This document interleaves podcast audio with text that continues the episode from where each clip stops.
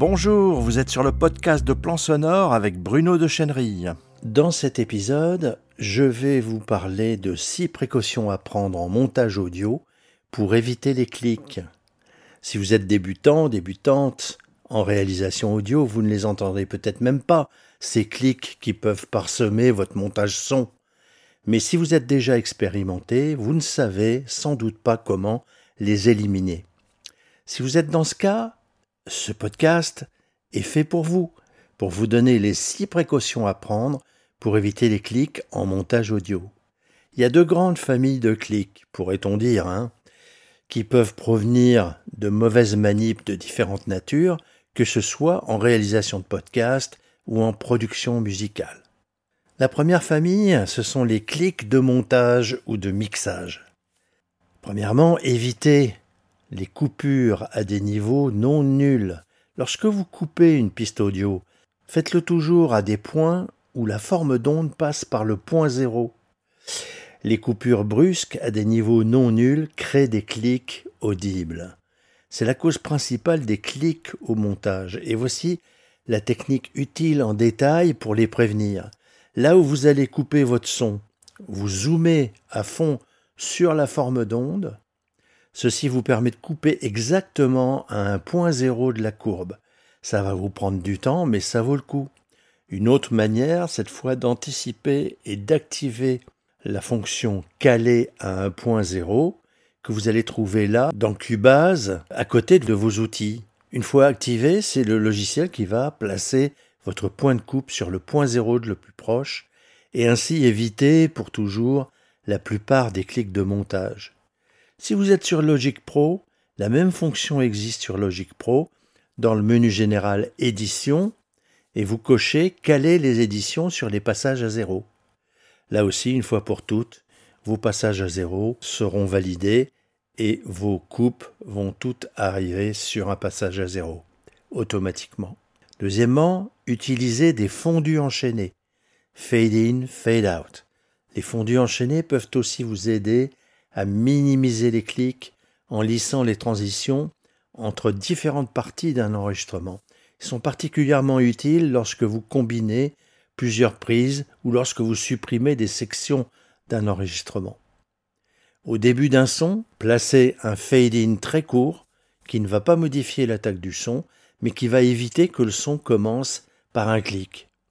À la fin d'un son ou de votre morceau, vous laissez un petit temps de silence. Placez là un fade out qui peut être un peu plus long, de manière à ce que le son se termine toujours par un volume à zéro. En plus, les fade in et out auront l'avantage de mieux gérer l'éventuel bruit de fond avant ou après le son, c'est-à-dire de le masquer efficacement. Personnellement, je fais toujours ça au début et à la fin d'un morceau avant de l'exporter. La deuxième famille de clics ce sont les clics qu'on peut appeler parasites ou encore craquements. Alors pour les éviter, utilisez des outils de nettoyage du son. Des outils tels que les filtres passe-haut et les plugins éliminateurs de clics, par exemple Isotope. Ces outils peuvent aider à réduire ou à éliminer les clics indésirables. Personnellement, je n'utilise ce genre d'outils qui détectent automatiquement ou bien filtrent carrément le son qu'en cas de besoin absolu, quand tout a échoué ou en cas de restauration audio. En effet, à chaque fois qu'on filtre ou qu'on détecte automatiquement, on altère le son et des artefacts gênants peuvent apparaître. Ensuite, la gestion des niveaux d'entrée, une trop grande amplitude du signal d'entrée, peut provoquer une saturation et donc des clics ou plutôt des craquements. Assurez-vous que les niveaux d'entrée sont correctement réglés lors de l'enregistrement pour ne pas écréter. Cinquièmement, assurer une alimentation stable. Les fluctuations de courant peuvent également provoquer des clics. Utilisez un onduleur ou une source d'alimentation stable pour éviter ce problème lorsque vous le rencontrez. En principe, ce genre d'instabilité ne survient que dans certaines euh, zones rurales. En effet, plus vous êtes en fin de réseau, moins le courant fourni par EDF est stable. Vous ne vous en apercevez pas au quotidien, mais cela peut affecter certains appareils, comme par exemple les ordinateurs, et notamment dans des applications audio, vidéo qui utilisent beaucoup de processeurs. Ce sont en fait des instabilités ou même des micro-coupures qui vont ne pas affecter la plupart des appareils, mais qui peuvent très bien vous provoquer des problèmes euh, de clic si vous êtes euh, vraiment à la campagne en fin de réseau. Mais c'est une cause assez rare de clic ou de craquement. Sixièmement, préparez correctement votre matériel.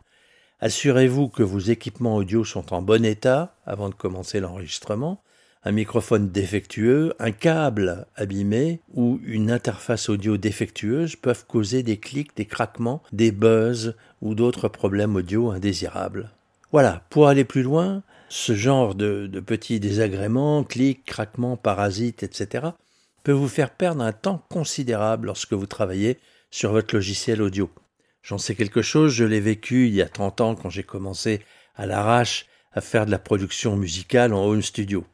Évidemment, ce n'est surtout pas ce que vous recherchez. Quand vous êtes dans votre flux créatif, il ne faut pas que des incidents techniques viennent l'interrompre et casser votre inspiration.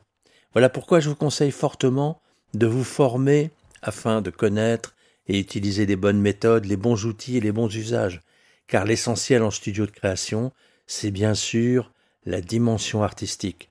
Vous ne pouvez pas créer sereinement et atteindre un résultat de qualité professionnelle si vous ne maîtrisez pas les outils et les techniques. Les maîtriser, c'est se débarrasser du poids de la technique pour mettre toute votre énergie sur la dimension artistique, sur la création.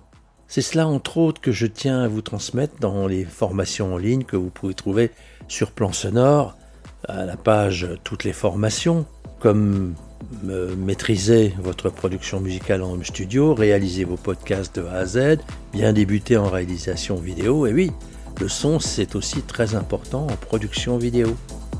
Vous êtes sur le podcast audio de Plan Sonore, il est disponible sur iTunes, Stitcher, SoundCloud, Spotify, bref sur la plupart de vos applications de podcast, Podcast Addict, Apple Podcast et Google Podcast et bien sûr sur notre site plansonore.fr. Si cette diffusion vous a plu, likez, partagez-la avec vos amis sur les réseaux sociaux, abonnez-vous. Si vous voulez être tenu informé de toutes les parutions, inscrivez-vous sur le blog. Et à bientôt sur plansonore.fr.